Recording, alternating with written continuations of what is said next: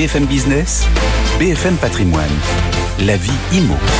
Et pour cette vie IMO, nous sommes avec Marie Cœur de Roy. Bonjour Marie. Bonjour Vincent. Et avec Eric Alouche aujourd'hui. Bonjour Eric. Bonjour. Vous êtes directeur exécutif du réseau ERA euh, Immobilier. On va, vous allez nous dire où en est le, le, marché immobilier là en cette fin du mois de, de février. Marie, on commence avec vous.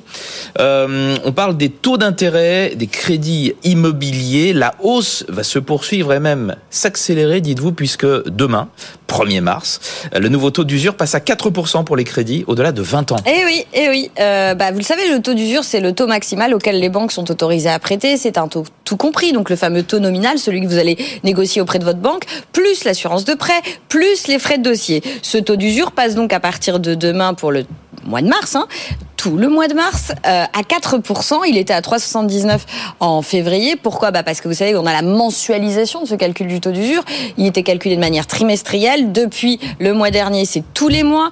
Et ça sera comme ça jusqu'au mois de juillet. Ce qui est en soi une bonne nouvelle. Pourquoi? Parce qu'on avait ces mouvements de stop and go de la part des banques qui peinent à rentabiliser le crédit immobilier. Elles ont leurs propres coûts qui augmentent et en parallèle, ce taux d'usure maximal, ce taux maximal qui les bloque et qui les empêche de répercuter concrètement sur l'emprunt la hausse de leurs propres coûts. Là, en mensualisant le taux d'usure, on a donc euh, la possibilité pour les banques d'accélérer plus régulièrement la hausse des taux d'intérêt. Donc, on n'a plus de banques qui arrêtent de prêter ponctuellement en attendant le relèvement trimestriel. Donc ça, c'est plutôt euh, une bonne nouvelle. Alors, ça veut dire quoi très concrètement? 4% de taux d'usure, ça veut dire que globalement, les taux d'intérêt, le fameux taux nominal, pourra aller euh, à partir du mois prochain, à partir de demain, jusqu'à 3,5%. Au-delà de 3,5%, si j'ajoute mes frais de dossier et mon assurance de prêt, ça passera plus. Donc c'est ça. Aujourd'hui, on est à environ 3%, donc faut s'attendre à un passage à 3,5%, sans doute dans le courant du mois prochain.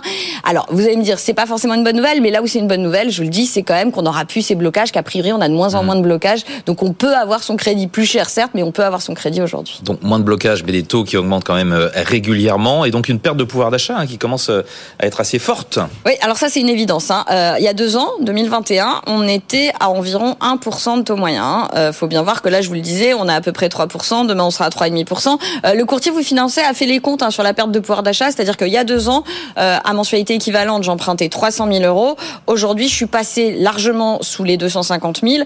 Demain, voire l'été, quand on aura un, un taux nominal, hein, autour de 4% et une usure à 4,5%, on sera sans doute autour de 220 000 euros. Donc on aura perdu 70 à 80 000 euros de pouvoir d'achat. C'est considérable, mais je rappelle quand même à ceux qui nous écoutent que un, un taux à 3,5 voire 4%, ça reste plus faible que le niveau à date de l'inflation. Et deux, n'oubliez pas que si les taux venaient à euh, repartir à la baisse dans les prochaines années, vous aurez de nouveau la possibilité de renégocier Eh oui. avec votre propre banque ou avec une autre banque concurrente. Merci Marie.